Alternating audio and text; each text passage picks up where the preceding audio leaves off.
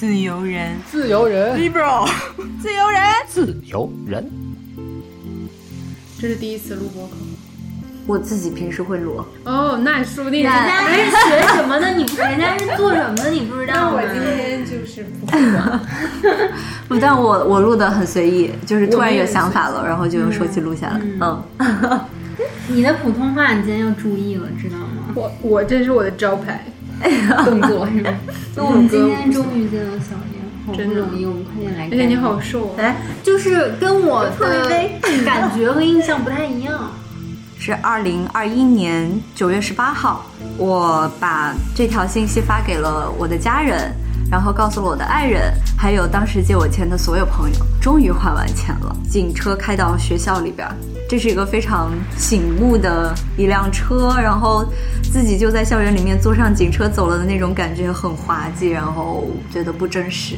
我男朋友坐旁边，然后坐在警察门口，然后哭，看手机。金斯伯格大法官去世了。嗯。呃，那一天整个人都不好了，好像关于那件事情，我已经反省的够多了，我再反省我就会垮掉，所以我最后那个声音就是告诉自己说，这个就不是我的错，犯罪的人真的不是我，我觉得不是身边的人，是和这个世界，嗯，我快和这个世界断联了，全部都是不信任，不敢相信，后面我就觉得我和钱的关系不好。或者说是从来没有考虑过和钱到底是什么样的一个关系，就赚钱的过程让我开心，会让我愿意更想要去赚钱，然后就这个循环就正向激励自己，请大家都更多的相信自己，我觉得自己是最值得信任的。对，要和自己成为最好的朋友。对，耶，自由人，呃，不不，啊啊，呃。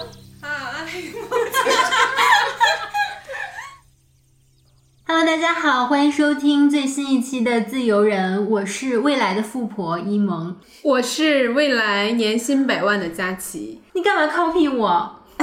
我年薪千万，越南盾吗？美元。好的，今天又来到了女孩故事。今天这个话题是一个很特别的话题。因为之前有听众跟我们交流说，哎，你们最近的女孩故事怎么好像都是在分享自己是如何觉醒的？就是你们有没有一些其他角度的女孩故事？因为女性可以挖掘的点还是非常丰富的嘛。今天我们就找到了一个不一样的故事的女孩，因为她没有觉醒，不是。对，今天我们邀请到的这位女孩，可以说是这个录制的过程是一波三折。对，因为我们很早之前就在电话里听她讲了她的故事，然后当时我们仨还就是抱头痛哭，对，热泪在电话里抱，就热泪盈眶，然后就说哎一定要约，然后结果约了几次都没有，没有成功，对，没有成功。真的是非常的坎坷，我觉得得有三个月了，可能。对，中间有好多次波折。嗯，无论如何，今天我们终于成功聚首，而且还订了我们非常喜欢的一款啤酒，在现场喝了起来。有一个我和一萌参加过的活动，然后小燕第二天说她也在现场，然后我们。就非常的惊讶，因为我们当时都不知道彼此就是其实，在同一个时空。对，因为那是一个关于酒的活动，我们今天就特意买了他们家的酒来弥补我们上一次的爱人错过。哦，这时候要 BGM，那我们前面铺陈了太长，赶紧欢迎一下我们。欢迎小燕，欢迎小燕，小燕正在喝酒。Hello Hello，大家好，哦，我是。没有觉醒，也没有睡醒，但是想要从诈骗事件里面走出来的小燕。啊，对，其实他已经觉醒了，我刚才瞎说的。然后，嗯，小燕其实有一个比较特别，然后可能也不能说惨痛吧，反正也有点惨痛的经验和故事。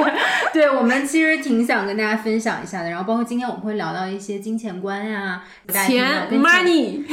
女性终于聊钱了，对，因为小燕发生的这件事情也是我经历过的，但是我没有被搞到最后一步，所以还算及时收手。今天在来的路上，我还在回顾这件事情，呃，我想看到底是什么时间还完了诈骗的钱，是二零二一年九月十八号，我把这条信息发给了我的家人。然后告诉了我的爱人，还有当时借我钱的所有朋友，终于还完钱了。三个感叹号。这个事情刚开始的话，那天我也是在加班儿，和今天你们刚看到我的状态一样。那当时呢，我就一边处理工作，一边接到了一个电话，那个电话就说我用我的手机在上海办了一张卡，然后这个卡呢，已经给很多的群众发了短信，涉及到很多别人被骗钱的事情。我其实一开始很警惕，我说怎么可能？就是我没有做这件事情，我也没有近期去过上海。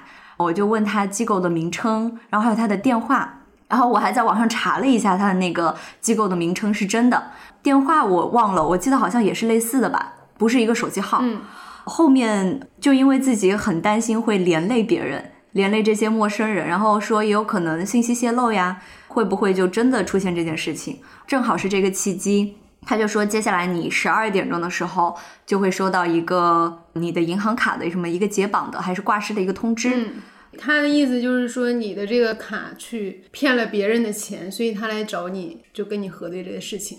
对，然后刚好那会儿是十一点五十五分左右，其实距离十二点非常近。在和他的通话过程当中，快到十二点的时候，我确实收到了一个口头挂失的短信，就是我的银行卡。然后莫名其妙，我就通过他的。诱导点开了一个类似的什么一个传单，上面是我的个人信息，我的照片儿，然后我身份证号，然后家庭住址就一模一样，就说接下来要把我的所有银行卡都要挂失，可能我有涉嫌什么罪啊，然后要办案什么的。嗯，那那个时候你什么心情？因为挺吓人的。对，紧张和害怕。嗯，我觉得他戳中我的唯一的一个点，就是在于说。我牵连了别人，我很不希望给别人造成麻烦。嗯嗯。嗯，现在聊钱的节目有很多，我也在听，但我觉得，我觉得钱不仅仅是钱本身，嗯，钱对我们的就是对我自己的影响，是还完钱之后的那一年，然后我慢慢慢慢才恢复过来的。嗯。嗯，然后当时我就很害怕连累我的家人。很害怕连累我，就是我的伴侣，就觉得不能给别人添麻烦，所以就想要自己解决这个事情。我觉得他们那个团队确实也抓住了这个心理，所以我不知道他是用什么技术手段，就屏蔽了所有外来的电话和联系，别人的电话其实打不进来，他就让我一直沉浸在那个场景里面，那个剧情里面，嗯，就是连微信什么的都进不来，是吗？对。他告诉我，我需要找一个封闭的、没有人的环境里面。当时我直接让我的学生主管先离开，然后我自己一个人在办公室处理。那一刻你都没有觉得奇怪吗？没有。他甚至和我说说，他是想要站在帮助我的角度。我说我不知道这件事情，我也没有做错什么。他说，但是现在我们公安局里面就收到了这样的事情，所以需要和你调查。我知道你也不想要连累你的家人和你的爱人，所以就先不要告诉他们，嗯，就先把你和最亲密的人的这些联系先断开，然后只和你一个人沟通。他让你处于一个孤立无援的状态，那这个时候你可能也没法求救和跟别人分享，也不会有人帮你分析。对对，他告诉我，因为这个是秘密办案。我从来不和朋友借钱，基本就原来借就五十啊、一百，又应急用。对，然后我朋友所以就非常相信我。嗯，呃，我说我想要借钱，他们就把能够借的所有钱都转给我了，然后也不问我原因，就是因为相信。然后这件事情最 trick 最荒谬的地方，也是因为对于打引号的陌生人，或者说就是这个诈骗集团的信任，摧毁了我的和人之间的连接。嗯嗯嗯，他最终是进行到哪一步让你？开始转钱这些操作的呢？我记得从十一点左右开始，然后就开始打电话，然后他就给我各种途径的证据，比方说我收到的那条短信，然后还有他有那个一个法院的传单。其实现在想一想就很荒谬，那个传单我现在手机的照片里面还有。一开始其实是一个北京的什么局，然后一开始和我联系的，到后面他说他帮我转公安局的电话。我当时有想过，我可以自己打公安局的电话，就上海嘉定的公安局。但是我又觉得啊，当时工作好忙，然后就觉得很麻烦，然后他就直接给我转了，我就过了，我就说好。然后通过这个开始，我就真的一步一步陷入进去了。然后转过去的时候，他用的就现在看来非常愚蠢的手段，就是啊要加 QQ，然后 QQ 要视频。他视频是确保我周围没有人。我想问一下，他视频你也能看到他们是吧？我记得他给我了一张就上海嘉定公安局的那个照片儿，就是这个本人的那个照片儿，就证明自己的身份。但是我好像看不到他。但他能看到你。对，其实你现在这么问我，我会觉得我脑海里面还是有当时的场景，因为演的特别好。我在电话里面，他会说报告警官，然后什么就敲门、上下楼，然后有不同人之间的对话，我整个人就懵了。他们应该是反复演练过，就有一套熟悉的这个流程了。对，嗯嗯是的，那他们的口音是那个上海口音吗？因为我之前也接到过一些那个诈骗电话，就是他也会说什么我什么在广东省中山市什么用我的医保消费了什么什么的，说有诈骗的嫌疑。但是他是说他是北京的警局打过来的，因为我的那个社保是在北京嘛。可是他就是明显的，就是有一点那种福建的口音，你知道吧？就是你很明显就能听出来，他肯定不是北京的警局给你打的。对，嗯，所以我不知道他们口音上是不是有没有。我第一反应是发现我区分不了口音，然后第二个我去上海玩过一次，因为上海话我听不懂，嗯所以当他们说我听不懂的话的时候，嗯我自己就会以为觉得哦，他们可能是在说上海话。嗯。我满脑子就只有一个想法，我想要赶快解决这件事情，然后我不想要连累别人，造成什么麻烦之类的。然后我就觉得哦，那我打引号乖乖配合就好。我然后我从中午的时候开始和朋友借钱，其实我那个银行卡是招商银行，然后他已经中途有给我打过电话，就是和我确认这件事情，因为那会儿我已经开始转钱了，而且非常神奇的是，在我接到电话之前，这个诈骗团伙他们已经给我做了初步的心理暗示和打了预防针，说你接下来可能会接到谁谁谁的电话，他可能会问你什么问题。如果问你什么问题的话，你要这样说，不能那样说，因为不然的话就会涉及到什么办案泄密呀、之类的。嗯，果真我接到那个电话，银行就是这么说的。嗯，你怎么现在开始大量的转钱，还是分批次转钱？啊、你会不会涉及到诈骗？然后就按照诈骗集团交给我的话术，就是完完全全的说过去了。之后我就开始和朋友借钱，然后从自己的银行卡里面转钱出去。诈骗集团是怎么样跟你说的？就是他有说你转完这个钱之后，他们办案结束之后还会把这个钱再给你。对，而且前期它有一个让你尝到一个甜头，嗯这个和我了解到其他的不管是什么类型的诈骗都是类似的。嗯呃，它会让你先信任他，你先转一笔钱出去，可能是一千两千，不是特别多，但是过一会儿，他好像是要调查这笔资金的来源，还有这个银行卡是否正常，然后如果是没问题的话，他就会转还给你。我先转出去，后面他又转回来，我觉得哦，那应该没问题，嗯然后后面就再转。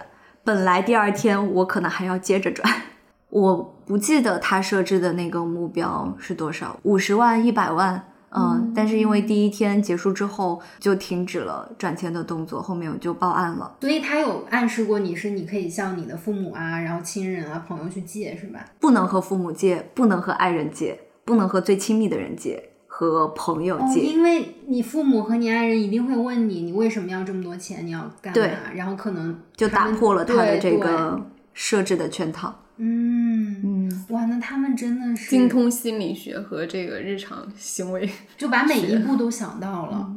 其实我中途都有和我爱人说过这件事情，他感觉很不对，但是我和他说我会处理好这件事情的，然后我再和你说。嗯，所以我被制止诈骗是因为我下班之后，我伴侣过来找我，嗯然后他听完之后就让我报警。嗯，所以现在可以说一下，就是你这个一天当中的时间给诈骗集团转了多少钱？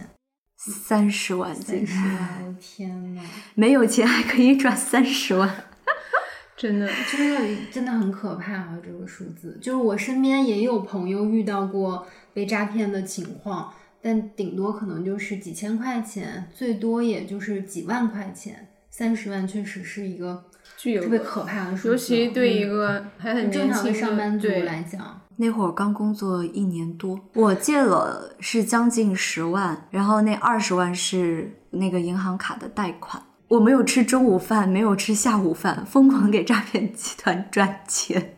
我那会儿太紧张了，我仍然记得我是就肌肉都是紧绷的一个状态，嗯一点没有办法松弛。然后报警之后，我们算了一下，就说那诈骗多少？第一次算的是啊十万多，那会儿我已经觉得十万多已经很多了，但是我忘记了还有贷款的二十万。然后后面又算了一次三十万，那会儿整个人都裂开了。我从小到大从来没有想过这个金额会压到我的头上，我还没有房贷和车贷的前提下，那会儿会有点希望，会觉得赶快报警会不会可以找回来一部分。报警之后，警察是怎么说的？嗯，那天天是灰的，上空有乌鸦飞过，秋天吧，秋天或者冬天，警车开到学校里边儿，这是一个非常醒目的一辆车，然后自己就在校园里面坐上警车走了的那种感觉很滑稽，然后觉得不真实，就一直害怕、担心，一直去到警局里面，警局里面说我这个金额可以作为刑事案件来立案。我那会儿还觉得，哦，那会不会有一点希望？呃所有的截图不停不停的复述，那会儿我就觉得我一直在哭，因为警察他要的就是事实和细节，嗯，他不会在意说你的情绪，嗯，对自己的感受，而且那会儿只能让我自己一个人进去。嗯，好难过呀。我还记得当时是一个胖胖的警察在录入我的所有信息，嗯我印象最深的就是说，我们已经给你立案了，呃，但通常遇到这样的事情，可能都找不回来，因为是涉及到境外诈骗，所以没有办法追踪到信息。对我今天也去查了一下，电信诈骗为什么特别难去抓到这个实施诈骗的人，也很难把钱追回来。一个是像小燕说的，他很多那个 IP 就是境外的，他可能用一些已经遗弃的身份证去注册了这个电话方面的 IP 还有信息什么的，所以你就算按这个电话拨回去。可能就是在某国的一个很陌生的手机上，就根本不是这个诈骗人使自己真正使用的手机，就是你定位不到他本人身上。他们收到钱之后，这些钱会进入到另外一个跑钱的流程，然后就会以一种更合法的方式就进入到其他的渠道里去了。你即使注意到这钱跑到哪去了，你也没法用一个合法途径再把它召回来。所以电信诈骗之所以可怕，就是因为你即使报案了，人家也没有办法。后来警察安慰我，也说其他有更高的金额，就上百万。可是这 这能安慰到吗？然后另一句是我还很年轻，他问了我的职业，然后他觉得三年应该可以，就是在北京。我对象给我很多的鼓励，他让我打电话一定要先告诉家人。但我最害怕告诉的就是家人，我很怕他们担心。我还记得应该是我妈妈有和警察打电话，嗯，然后他有问所有的情况，然后我也觉得很心疼我爸妈。特别不想让他们操心，但是他们最操心，就说两到三年应该可以还完，然后也是这么和我爸我妈说的。呃，那会儿我男朋友坐我旁边，然后坐在警察门口，然后哭，看手机，金斯伯格大法官去世了。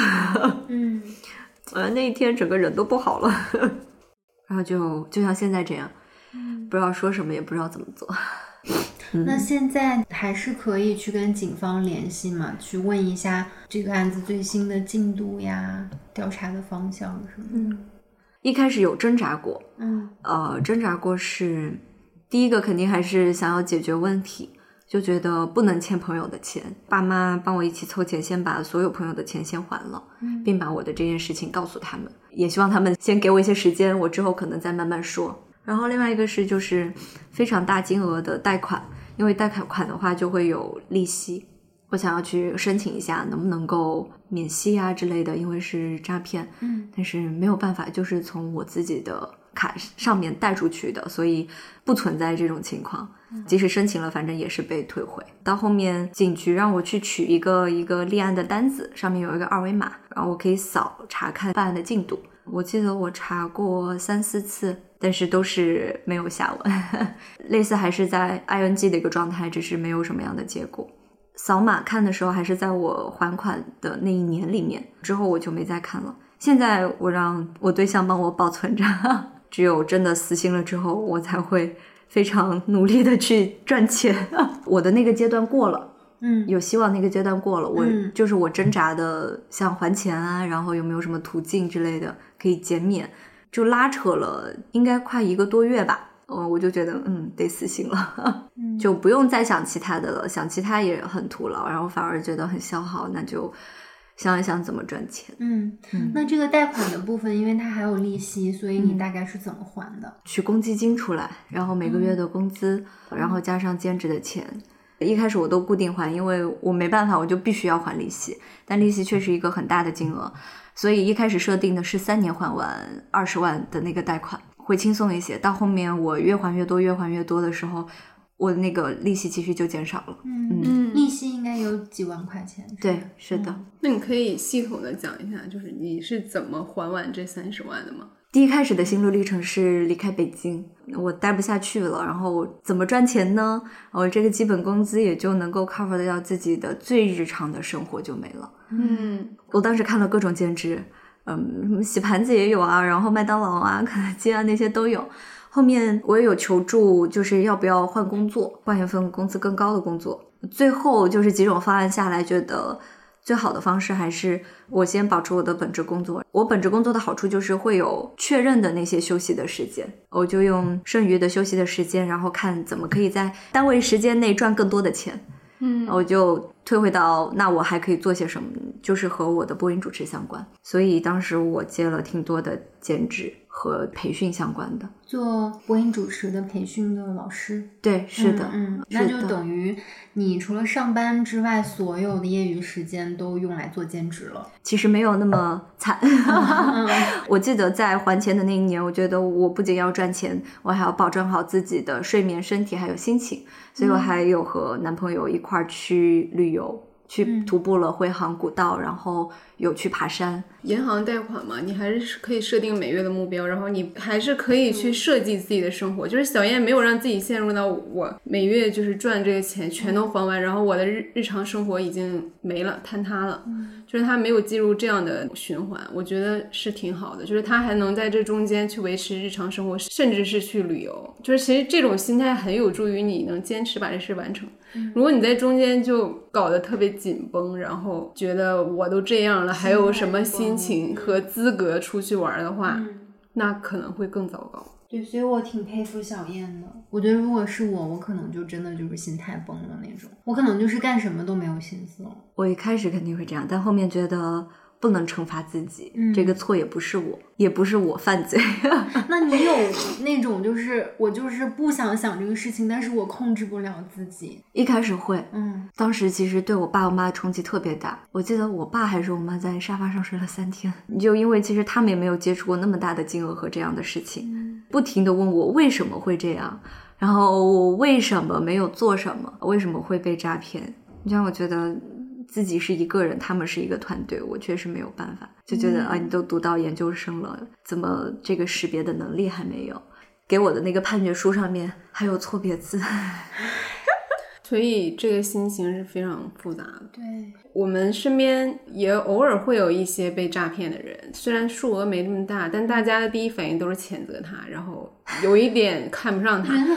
对，觉得你特别的愚蠢嗯无知，然后这种东西都能把你骗了。其实很少有人会考虑到他是什么心情。首先，他确实如小燕所说，他不是那个犯罪的人，对，也许他确实是一时被蒙蔽，然后因为对方的手段就是很精巧。既然这个事儿已经发生了，你去谴责他，其实对他造成的那种嗯自己内心的，我觉得自己内心会有一种委屈、惭愧、羞耻，非常复杂的情绪。你说的时候，我感觉你们都是站在我这边，就是和我是肩并肩。这也是为什么上次我觉得我们可以抱头痛哭的原因。嗯 但是当很多人问到为什么的这个问题的时候，我就觉得自己很像是一个犯错的那个人。虽然我极力的反抗，这个不是我的问题，而且在那段时间，不知道为什么，就是我公众号里面出现了，也是很多和诈骗相关的文章，就那那些被诈骗的人愿意分享的一些文章，我会觉得给到了我很多的安慰。还有最重要就是身边的人，伴侣他又在我身边。我特别想举一个小的例子，虽然不是完全一样，我也不知道是不是特别恰当。就是我前天健康宝又弹窗了，继上个月，然后又弹窗，而且莫名其妙，我没有去过中高风险的地方，就我甚至都没有去离我家或者离公司超过五公里的地方吧。而且是早上突然弹窗。我那一天已经有一天的，包括工作上的安排呀，然后包括自己生活的安排、健身什么的，然后就全都打乱了，全都打破了。我就又去社区嘛，然后社区的工作人员也是那种就有点爱答不理的，然后上来就问说你去哪儿了？就是要三天两检呀什么之类的，然后我也就是很严格的去遵守了，包括我也没有出小区的门。然后我就问他们为什么，我说是不是大数据抓取的错误呀，还是什么呢？因为比如说你打一二三四五，它是有一个什么弹窗纠错的。因为我上个月已经有一次，然后这个月有一次，我就非常恼火。然后我恼火的点还有一点就是我心情已经非常烦躁了，因为我就这三天我的所有的日常的工作和生活全都被打乱了。正好这两天家里人来北京玩。我也没有办法陪他们，然后所有人第一反应都说你去哪儿了？真的，所有人无一例外，真的每一个人都说，哎，你去哪儿了？然后我就火又马上又到那个喉咙 眼儿了。然后第二个问题就问我说，那个，那你怎么会弹窗呢？那你是跟谁接触了什么？就是每一个人都会问我这个问题，然后紧接着就会问说，那个，那你妈妈不会弹窗吧？不会被影响吧？每一个人真的没有一个人没有问，包括我妈都问我这个问题，说我去你家会不会弹窗？我也能理解他们，但是我就告诉我自己，如果我身边有人弹窗，我不要问说说什么那个你去哪儿了，然后你会不会影响别人这种问题，因为真的是站的角度不同，你有的时候没有考虑到当事人的那个立场和想法，就感觉只要一出问题就先找。对自己的问题，我觉得这个就像是童子功一样。对，就是潜台词，当然他们可能不是这个意思啊，可能是我歪曲了他们。但是你听起来的感受就是觉得，结果我觉得还是你的问题。对，就是你的问题，你的错。对，所以这个问题就让我非常火大。然后我朋友在问我说：“你不要问我这种会点燃我的问题。”虽然我这个事情跟你那个比，真的太微不足道了，但是我能体会你的感受。我也能体会，因为我遇见过一样的事情。刚才在开头讲过一些，那时候是我上大学，然后我去南京玩，买了一张机票，就是那个机票是第二天的。到晚上的时候就收到一条东航发给我的信息，因为是临时取消，所以非常抱歉。然后你可以点击这个链接领取三百块钱是我们的一个赔偿金。然后它整个的这个信息的流程和平时东航给你发的那种信息的格式是一毛一样的，而且他会在前面说说什么尊敬的叉叉旅客，您的身份证号是多少多少，您于明天几点在南京禄口机场飞往北京哪哪的，就特正规特正式，没有办法。第一反应你不会觉得有任何的问题，嗯，我就觉得很正规，因为那时候我也我也小，我只能说，而且那。我被暗示了，而且那会儿你知道那个电信诈骗还没有现在这么所有人在科普，这个时候就有一个电话就给我打来了。现在想想啊，这是我后半段发觉，我怎么发觉就是他的口音。就一开始我还没注意到，因为他确实是很正常在跟我沟通这个流程，就确认信息哈全是对的。好，接下来我们要给你转这三百块钱，然后这个流程就跟小燕刚才讲的是有一点像的，比如他说你要有一张怎么样的卡，然后因为我当时就是一个月光族，所以我所有卡里也都没有钱，就是他想骗我 也蛮难的。他没有先调查一下你卡里的余额吗？他有啊，我就给了张卡，然后他说您这个卡里平时就说你是常用的吗？你这里有钱吗？我就是说我说没有，怎么了？然后他说，如果是你不常用的卡，没钱的卡，我们是很难操作。就是说，在我说你是多穷啊，常用的卡里都没钱。我理解你，佳佳，真的是没钱，没钱就是没钱。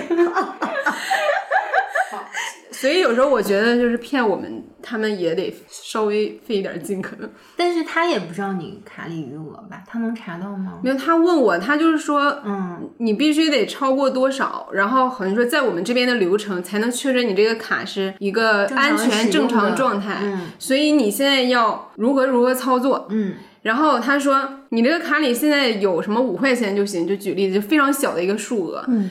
这个时候你就不会觉得他要骗你钱，因为五块钱，对吧？然后他就说你给我转到什么什么账户里，因为你的钱不够，所以你就会转账失败，失败就会有一个码，然后你把这个码告诉我，我一品下来，我觉得这个我没有损失什么，可能是确实要走一些流程，然后我就转，然后就失败嘛，然后把码告诉他，这个操作重复了三遍，我觉得这也是一种就是心理暗示，暗示就是让你觉得他是安全的，他不会坑你，对。然后接下来他说你现在要放多少多少钱在这个卡里，然后我们就要进行我们给你转钱的操作了，可能大概是两千什么的吧，我也是真的没有，我还跟我朋友借的，我是先问我妈要的，然后我妈说你就是突然要钱干嘛？然后我瞬间就怒了，不要了。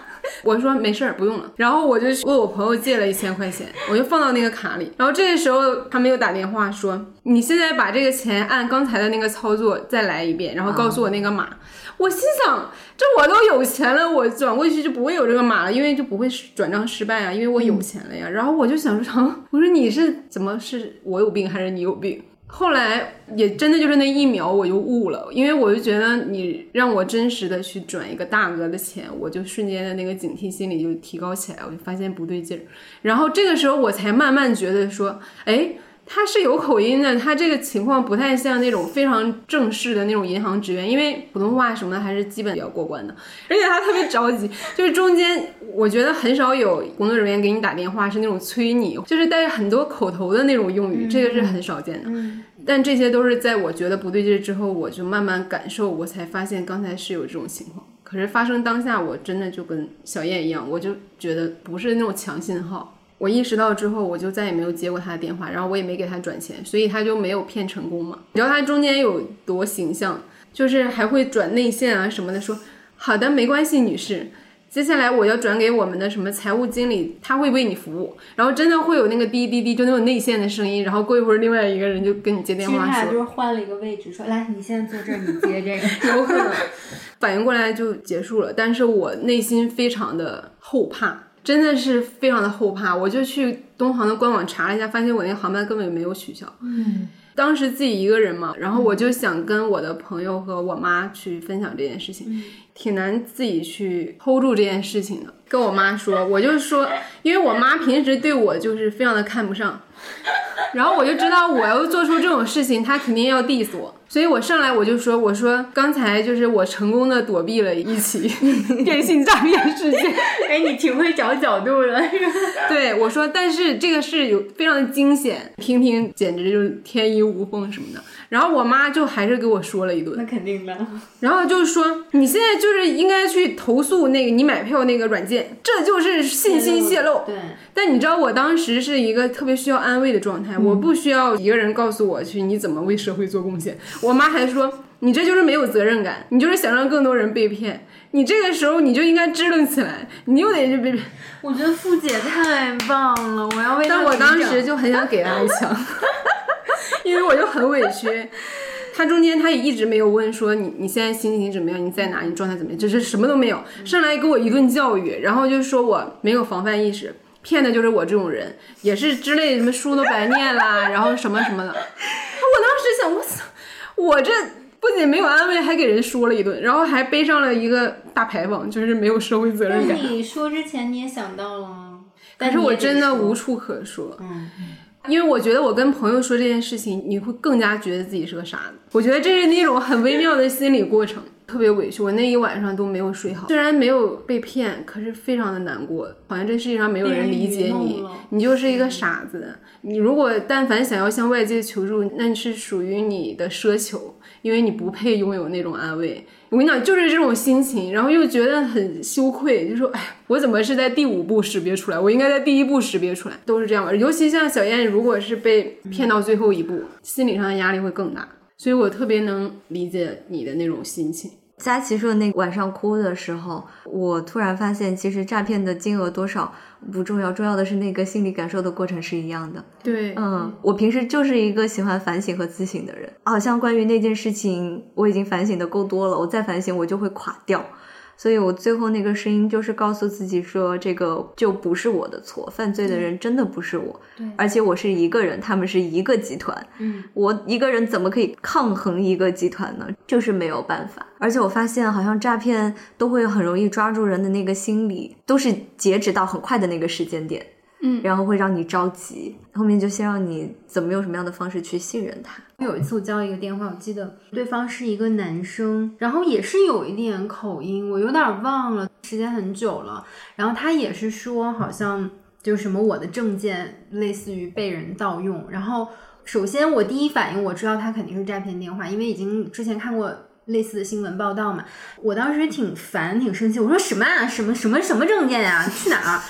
因为我这人平时也是就是有点那个 凶，然后他说，嗯嗯，就是那个，我说什么什么什么啊，然后呢，然后他说你这样好像孙红雷。哦，那那也那也没事儿，然后他就不挂了。然后我就觉得，哎呀，这个小伙子业务不太熟练，自己就先慌了，你知道，他的阵脚就先乱了，所以就是我觉得拖住他，嗯，我觉得就是如果你接到类似电话，无论是从任何自称很专业的、很公共的机构，什么公安局呀、银行打来的，无论是多么严重的事，你都先跟朋友或者家人先分享一下。嗯，很多时候，你朋友问你两个问题，问两句，你就突然就明白了，好像不对。对，而且不要被他的那个思路和话术带着走，嗯牵着走，就很重要。然后我觉得你要比犯罪分子更理直气壮嘛，你要比他们更凶才行。就如果你是比较温和的那个，他就很容易抓住你的心理。哦，对，得多相信自己。对，相信自己的直觉和判断。嗯，那小燕在还钱的这一年里，对你身边的关系有没有什么影响呢？我觉得不是身边的人，是和这个世界。嗯，我快和这个世界断联了，全部都是不信任、不敢相信。我觉得自己是一个缩起来的一个状态。我在诈骗之前，我是一个很打开的一个状态，我愿意相信很多陌生人。然后会和陌生人聊天，觉得这个环境是安全的，嗯。可是之后我就觉得整个周围的环境都不安全，不愿意去认识新的人，嗯、不愿意和陌生人分享自己，都不愿意，会有一种很强的警惕性。我缓过来，真的是在我还完钱之后的这一年到现在，我才觉得自己慢慢慢慢的有一部分的打开自己。那你觉得你还能回到原来那个状态吗？不能，不能。嗯，很羞耻的说，我原来晚上去玩儿，然后喝醉了，也是认识陌生的人，喝了五杯调酒，是在公寓的大门口外面那儿直接躺着睡着的。然后醒来的时候，我才回到家。那会儿觉得整个环境都是安全的，大家都是打引号的好人。嗯，可是现在，如果要再让我试一次，我不愿意。但我现在也不是之前那个紧缩的状态，因为紧缩的状态，我知道那个不是我，我非常的不舒服。我还是很希望和人建立连接，但是可能没有那么快。上面我们说了很多跟诈骗有关的事情，但我们这一集不是来教大家如何识别 电信诈诈骗的。我们主要就是想借着小燕的这个故事，跟她聊一聊，她怎么重新看待和金钱的关系。过去会觉得不想要太提前，不想要算得很清楚。这个我觉得是和我爸我妈的教育有关。我觉得他们也给了我尽可能好的和他们觉得对的。钱多就多花一点儿，然后钱少就少一点儿，但是要存钱，然后不要花在没用的地方。可是这个到底怎么判断呢？包括钱到底是存起来还是赚出来的？我觉得我对象给我影响很大，也是在金钱方面。我不知道是不是因为他是男性，然后他会有那种社会本身的那个压力，就觉得啊要赚钱啊之类的，所以他每一笔钱都会算得很清楚，而且他还能够说出来。哦，我就觉得我不知道为什么我好像很难开口，很难开口说具体的数字，然后包括这个钱的规划和计划也原来从来没有过。后面我就觉得我和钱的关系不好。或者说是从来没有考虑过和钱到底是什么样的一个关系。嗯，我可能原来就觉得啊，我要考虑我的亲密关系怎样才可以过幸福，但是就觉得钱所谓什么身外之物啊，然后提钱会不会让别人觉得，对对对，嗯让别人觉得你斤斤计较，嗯然后后面我发现你一开始把钱谈好了，然后后面所有事情都很好运转，是的，它是好的。它会是一个工具，它可以让你的生活变得更好。昨天我听那个对 Gaga，、嗯然后我在路上，对，嗯，我们也都听嗯然后我在听他，他说就是钱可以让你会有更多选择的机会，我觉得很好。是有哪些细节触发了你？你不应该这样去看待钱。第一个就是诈骗事件本身结束之后，我一方面觉得我好了不起，真的，一年之间 值得鼓掌，还完三十万，真的，而且是入职不久，对，非常年轻的职场人。对，嗯，就觉得啊，我很能赚钱，对，就是你，你意外发现自己赚钱是挺能赚的。发了你赚钱的潜能。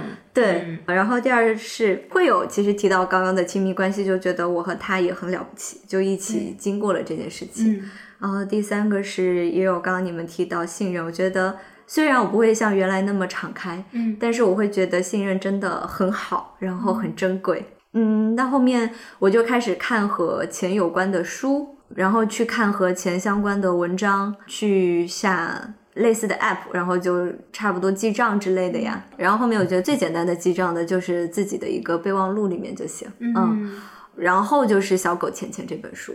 这在我们节目第一百次 Q 到这本书是吧？而且但这本书真的很好。我有个很多的转变，是我给学生有些时候会做辅导和培训，嗯，因为是和求职相关的，所以他们对于薪资很难开口，他们不知道怎么开口提薪资。我们成长路径太像了，我觉得大家都一样。嗯后面我都会疯狂安利这本书，然后和他们说，钱其实很重要，大家要勇敢的去谈。尤其是女生谈钱，很多时候就很难啊。我觉得我这一年对钱有很多新的认知，就是在过去，我当然知道，我觉得所有人都知道，你要有一个风险管理，就是说你要不要让自己走投无路，比如突然出现失去工作，或者是突然出现什么紧急要用钱的时候，你没有。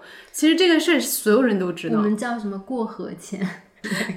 但是你知道吗？我从来都没有把它真正的纳入到我的生活的体系当中。我记得我真的也是从去年开始才第一次思考理财这件事情，而且就是最简单的那种理财，我觉得对我的挑战都很大。因为在我过去的认知里，对钱真的没有什么渴望。就是如果明霞姐在这的话，她现在就是会把我批评一顿。她会在留言里批评你的。对，知道它是工具，它是可能性，你全都知道。嗯，可是你真的没有那个发自内心的动力去说，我做这件事情就是为了钱。就是他如果有，就是一个锦上添花，就越多越好，没有人去会去拒绝这个。但我这种人真的很难说，我为了去把它作为一个目标，然后做一个很具体的规划和如何达到它，就是这种思考路径从来不出现在我的体系里边。嗯，所以过去的我就是这样一个状态，因为接触我们团队大家嘛，他们的分享和影响下，我也开始重新思考这个事儿。然后中间其实我也陷入过迷茫，就是我会觉得好像我对于钱从心理上更接受了一些，可是，在行动上我还是挺难去有特别大的掌控权的。嗯当我要面临一个失业或者大的情况，我觉得我还是挺难 hold 住的。嗯，然后这个情况就会导致我对生活充满了很多不具名的恐惧感。嗯，假设你要想象你明天就失业了，你还是会觉得很焦虑，然后这种焦虑会影响你对你下一步的判断，就是我是不是要找一个更适合我的工作，我真正想要什么，就是这些东西好像你都没心思想那事儿了，你就觉得不行了，明天我就得去要饭了，我现在就赶紧上个班挣点钱先。我上一份工作为什么这么糟糕，就是因为钱。钱是一个主要原因，因为我觉得我不能空窗，我不能父母去给我背负那么多的压力，根本就没有来得及去给自己一个松弛的节奏，去想你真正该干的事儿。所以我觉得这个是让很多年轻女孩，尤其是你可能刚工作一两年，特别有压力的一个事情。我相信没有人是天生愿意啃老的。就是啃老都会让人觉得很羞耻，然后我也一直在调整这种预期。如果你有这种经济上的压力，你家里能给你短暂的支持，你还是要优先去把自己放到一个特别长远的视角去考虑。就是你真的想要什么，你真的想下一份工作去做什么，就是这个是最重要的。你先不要在那儿愧疚，我要我妈给我花钱，就是这种感觉会摧毁很多你真正要思考的事情。所以我现在要是在想，我不太会像上次那样的焦虑，我觉得松弛了很多，这个是很特别的一个体验对我来说。然后另外一个点是我们团队的就是总裁，因为他现在已经有房有车，对吧？也不用还房贷，没有这些压力。我就说，我说对于你们来说，你们是不是觉得生活中真的没有什么恐惧？他说你这个提问给我一种感觉，好像是只要是我有一定的经济基础，我在这个世界上就没有其他的不确定性了。嗯因为我是一个抗风险能力不是那么强的人，所以我会觉得，当我有了一定稳定的经济基础之后，很多问题就解决了。但事实走到那一步，你还要面临更大的人生课题。最重要的第一步就是你要开始重视它。就我以前是那种月光族，就真的是赚多少钱花多少钱，然后真正让我对于金钱 重新去审视，大概就是二零年。因为经历了疫情，之前的那个工作状态还是比较松散的啊，薪资也算还 OK，就是每个月不用工作特别长的时间嘛，能生活的还挺好的。但是因为疫情的影响，然后我就在老家待了大概有小半年的那个时间，因为那个时候大家都是在家里面的状态嘛，然后工作是完全停摆的。然后后来我再回到北京，我就重新开始思考，我是不是要攒一些钱，因为真的觉得未来还是充满很多不确定性的。是不是可能好像要找一个比较稳定的一份工作？从二零年开始吧，我就大概会去规划，然后就不会像以前那种赚多少钱就是全都花掉，然后就开始会做一些固定的一些理财呀，然后会买一些基金。我也经历过佳琪那个阶段，但是好像我跟你的心态又不太一样，因为我就一直还蛮顺利的，就是从我毕业之后，每一份工作的薪资就是在同龄人当中都还 OK，所以我就觉得。我肯定不会找不到工作的，然后我就觉得我会一直赚很多钱，然后那我就保持我的那种就是月光或者什么，就是也没关系，因为我我可以一直持续赚钱。但真的是因为这个疫情的大环境影响，我现在的那个状态就是我会觉得就是大环境也不是特别好，很多人都说今年可能就是未来十年最好的一年，然后我们不想给大家这种心理暗示，或者说造成大家的恐慌。可是我觉得还是要防患于未然吧，就是做一些未雨绸缪。我自己会就是留一小笔钱应对一些突发的状况，比如说你健康上突然有了什么样的问题，或者说你这一段时间可能突然没有办法工作，那你要怎么样去继续维持你现在的一个生活？然后我会从。这个月开始，我给自己规定，就是每个月只能买三件衣服，然后包括鞋，不被消费主义绑架。但是我觉得还是要有赚钱的欲望和动力，然后要保持能够赚钱的能力。其实这个某种程度上也是证明你的社会价值吧。虽然我觉得一个人的价值不仅仅是靠这个来衡量啊，但是就是保持一个赚钱的能力还是很重要的。我刚刚听完之后，我突然有一个想法。我之前月光族也是觉得周围都太安全了，或者说是不会有什么样的紧急的事情发生。就像我觉得我对这个世界的感受就是太安全了，就没有什么关系。但是不管是疫情，或者说我的这个经历后面的这个动荡之后，会发现哦，其实不是这样的。所以会有理财呀，然后怎么分配这个钱。但我觉得我还有一个很大的改变是，我现在可以开始算钱。就是乘以百分之五十，乘以百分之三十，我这些要怎么分配？然后另外一个，我其实还完钱之后，我周围的朋友们其实都很羡慕我说，哇，小燕你太能赚钱了。然后你是不是要接着赚呀之类的？我说我不，就是太累了。嗯，我差不多休息了一年，也真的是从最近开始，我开始重新赚钱。我觉得这个赚钱的欲望和动力，之前对我来说是诈骗，是一个非常恐怖的压力。对，然后现在我想要开心的赚钱，然后我正在实践。这是从 被动到主动的一个选择。对，是的，是的。我在想，就是有一些年轻人，如果他没有那个赚钱的动力和欲望，是不是可以给自己设定一个小的目标啊？觉得我现在的一个长远的目标，其实是我考虑到，如果我作为一个不婚不育主义者，那我之后的单身养老生活或者闺蜜养老生活应该如何去规划？我觉得。很多姐妹肯定都考虑过这个事情，但真的去说为自己的那个单身养老账户去做一些谋划，应该还是不多的。然后包括我自己，也只是在一个初步探索的阶段。只是我现在愈发意识到这个事是一个大事儿。我前天见了一个我朋友的朋友。然后我们就聊到闺蜜养老的问题，其中一个女生呢，从小就生活在一个非常没有安全感的家庭，她对特别多的事情都很紧绷。当聊到闺蜜养老的时候，嗯，她就非常的不安。她说她还在寄希望于跟一个男人过完余生。她过去曾经尝试过跟一些女性建立特别稳固的那种关系，就是说未来也许我们可以闺蜜养老。但闺蜜养老的一个问题就是，你很难保证你这个闺蜜她是不是中间就变了心意，突然去结婚了。在她身上发生过一样的事情，所以这件事情就让她对于这种姐妹互助的形式就产生了深深的质疑，然后也放弃了去和很多女性建立很深度的连接，好像没有再交到新的女性朋友，她就变得非常的真空，在一个小气泡里边。听了也觉得。蛮可惜的。其实最重点还是要建立一个单身经济防火墙。是的，然后我会想到上野千鹤子。嗯，哎，对她最近出了一本书，就是女性如何独自独自老去。对对对，我会觉得好像我们没有很好的范式，单身女性老去到底是什么样子的？到底很可怕？其实也许就是很好呢。闺蜜养老，我也和我的朋友讨论过。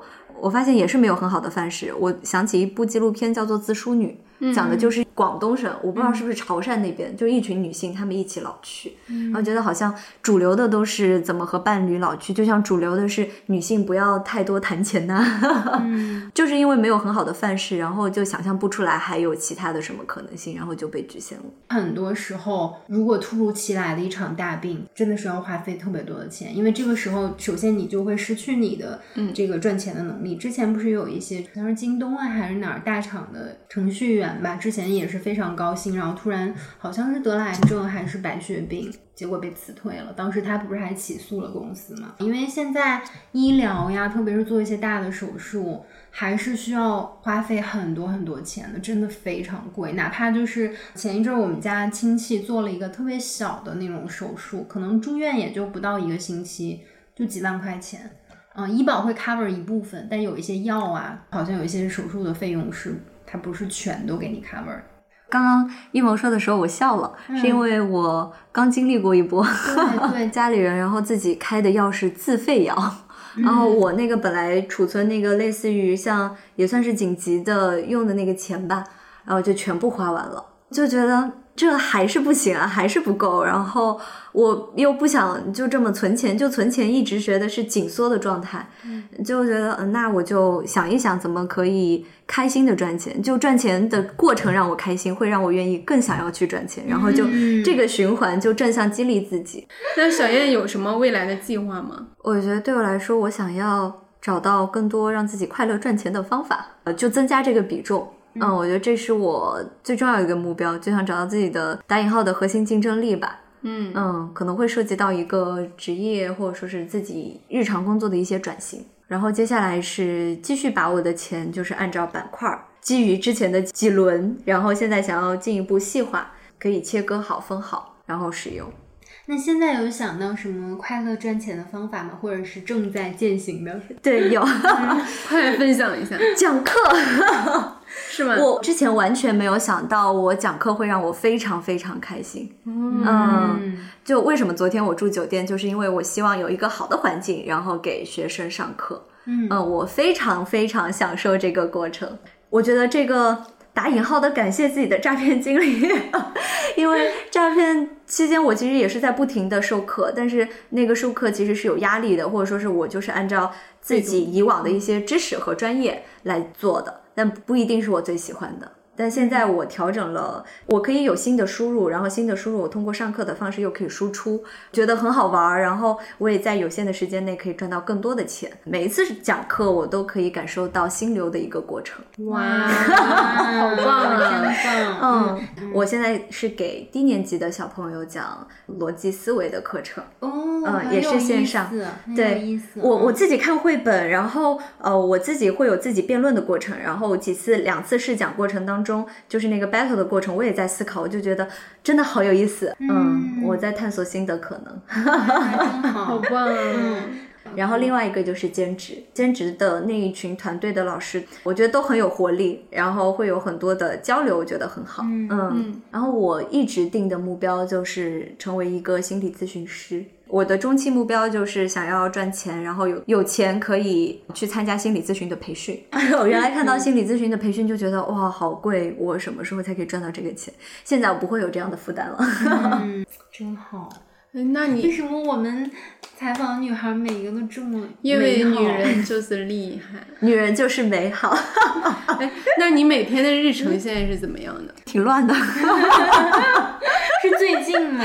对，最近。怎么说呢？因因为在忙着搬家，然后想要找房子，然后有我本职的工作，我刚结束完项目的工作，我刚过了兼职的两轮的一个面试，然后秋季就要开课，我现在还要继续备课，给大学生上那个心理健康的课程。还有自己的时间吗？因为听你的行程觉得很满啊，有，还是有的啊。对，嗯呃，我觉得一定要有自己的时间，嗯嗯，和自己相处，和自己相处，现在主要就是看书了。那你怎么分配这些时间的安排？时间管理大师。我不是，我觉得其实好难平衡。其实每天可能会有一个初步的计划要做的那些事情，就会给自己设定一个时间。我应该用了两个多月，我开始用冥想，就睡嗯前冥想可以帮助我很快入睡。每次专注的时候，我可能就专注二十分钟，我现在开始切割自己的那些时间。是的，如果想要练习正念和冥想的朋友，可以去试一下暂停实验室。我们的优惠券是长期有效的，它就是从你很紧张忙碌的生活当中放松下来嘛，让你放空一段时间。我真的觉得放空特别重要。哎，我觉得小燕刚才说的这种快乐赚钱的方式，也给了我一些启发，呈现出了另一种可能性吧。嗯虽然你也会经常看到那种博主，就比如说嘎嘎吧，他也有一份主职工作，然后他有自己的一摊事儿，然后他都分配的很好。有的时候是有点难以想象，就是他怎么平衡这个时间，然后会不会已经累的就无法呼吸这样。包括我之前也会觉得，能赚钱或者赚一个稳定的钱的方式，就是你有一份非常稳定的、靠谱的一份工作。嗯，因为这个确实是肉眼可见的最现实的方法吧。但是我现在觉得你这种就是很有意思的是，你同时可以做三件不同的事情，他们是互相能给另一件事情提供一些视角和激情的。像我们之前也是《坏世界的好工作》那一期采访过李媛老师，他也是一样的情况。他本职是在一家电子公司，然后他业余时间会做职场教练，也挺有意思的。我觉得可以放下某种负担，就觉得一开始就可以平衡好几级。我原来也有一开始做杂的时候，之前有一份看起来很不错的兼职，费用也还可以，可是我发现我怎么做都觉得怎么痛苦，然后我又停下来了赚钱。后面我停下来发现那个是因为不适合。当你快乐赚钱的时候，我会觉得我愿意把这些时间更多的分出来。没错，嗯太对同意了。提到我们那个职场系列嘛，坏世界好工作，因为我们自己内部也在讨论，就是说工作目的就一定是快乐嘛？就其实不一定，对吧？不是对每个人都是这个标准。但我确实会觉得，你不一定把它当成你最终的目标，但在这个过程中，如果你非常的不快乐，就是极度的不快乐，那肯定是有一些东西出了问题。就是它可以是一个检验标准，但不一定是你只追求的东西。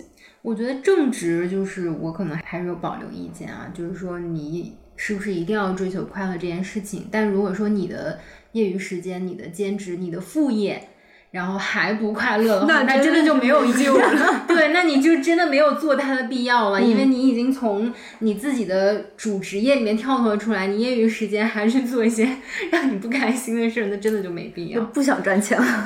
是嗯是，嗯，还想问一个问题，就是被诈骗这个事情已经过去两年多的时间了，到目前为止，你觉得它对你的整个心理状态上面还会有影响吗？我第一反应就是录完这期播客我就解脱了。哇，那还拖了这么久，真是太抱歉了。真的，不，我觉得也是因为我愿意分享了，就是重新有更多的信任，想要和大家，然后和世界有新的一些连接。嗯，嗯，鼓掌。解脱，解脱。最可喜的就是他不仅是摆脱了还钱的事情嘛，嗯，而是他开始突然非常有激情，快乐赚钱。嗯对，我觉得这个很难得，因为一般人很少会去进行到一个非常健康的模式。嗯，对，我觉得小燕真的很了不起。对，要么就可能会特别的沉沦，要么就可能就是一门心思就是发疯赚钱。但小燕找到了一个平衡。然后我觉得你说你自己以前的那个状态，你就是好像傻傻的引号的傻傻的，然后完全的敞开自己。现在你的敞开就是。你有了一扇门，嗯，然后这个门其实会让你屏蔽掉跟挡掉很多的潜在的对你的伤害，危险。对，但是你还是一个愿意去敞开，然后去愿意去相信的一个状态，是特别特别难得。真的是一个很巨大的成长。虽然我们不用感谢痛苦，对，但是如果嗯它已经发生了，我们还是想怎么从当中找到一个更有利于自己的未来的嗯东西。我觉得这就是主动性吧，嗯 因为这个事儿发生了，你其实不见得只能被动承受，就是被动当中也还是有主动选择的部分。是。然后就是再一次要说那些诈骗犯，真的就是我觉得他们一定会下地狱，然后 很幼稚啊，这种。上次我们预聊之后，一萌就非常的痛苦，就我们三个都在哭嘛，然后我们哭的点可能各自还不同，然后一萌就说：“为什么有人这么坏？为什么就见不得这么坏的人欺负老实人？” 对这一点点就是让我特别受不了。我特别看不了老实人被欺负，这个是我特别难以忍受的部分。就是我，我有时候会想，为什么人性会这么坏？人性为什么坏到这个样子，丑陋到这个地步？对，我们控制不了别人，就是。就是一个控制自己，因为自己是唯一能掌控的。嗯，我觉得那些诈骗犯真的就是一定要下地狱 被火烧，还是出不来。然后就是希望他们能够早日落网吧。我觉得不管他们最后怎么样，都不会影响我过更好的生活。当然，是的当然是的，嗯。那如果让小燕对我们所有听众说一句话，你会想说什么呢？嗯，请大家都更多的相信自己，我觉得自己是最值得信任的，对要和自己成为最好的朋友。对，哎，这个真的是我从那个正念里悟到的。嗯对，因为正念的时候，他不是让你不要评判吗？嗯，你就觉得自己很懂，然后有一天他突然说你要像对待朋友一样对待自己，然后我就说这个不也是废话吗？就是把自己当成好朋友嘛。他拆解开来，我才发现是很不一样的。他说你对朋友一般都会比较宽容，非常的接受他。但是对自己一般都会要求很高，所以他说你要把自己当成朋友，是因为你要相信自己，像相信你的朋友一样，你要接纳自己，像接纳你的朋友一样。我很小的时候就开始，我就特别喜欢照镜子，我看着镜子里自己，然后我就会说，我好爱你，就全世界我最爱你，有点变态，啊，我从一萌日常对话里面，我其实可以感受到，真的吗？对对，嗯，不管是你说吵架然后之类，我都觉得你是很爱自己的，我超爱你在保保护自己。对我自己就是全世界最重要的人。向他学习，嗯，好，这一期的结论是向我学习，向在座的诸位学习。对，好的，那今天谢谢小燕来到我们的现场，作为第四个来到现场录制的女孩。嗯，对，然后这一次就是终于见面跟录制成功了，希望能给你们一些能量和方向，为更好的生活干杯！干杯！快乐赚钱！勇敢生活，谢谢大家，谢谢小燕，谢谢，我们下谢谢你们，谢期谢佳琪。再见谢谢佳琪带来的酒。你可以在各大播客平台订阅我们的播客，也可以关注我们的微博“自由人 liberal” 和公众号“自由地 Wonderland”，接收最新资讯。加入我们的社群，给我们发送听友来信。你可以在 show notes 里找到入群方式和邮箱地址。这里是自由人的自由联合，自由的人请举手。哎，举了吗？这个。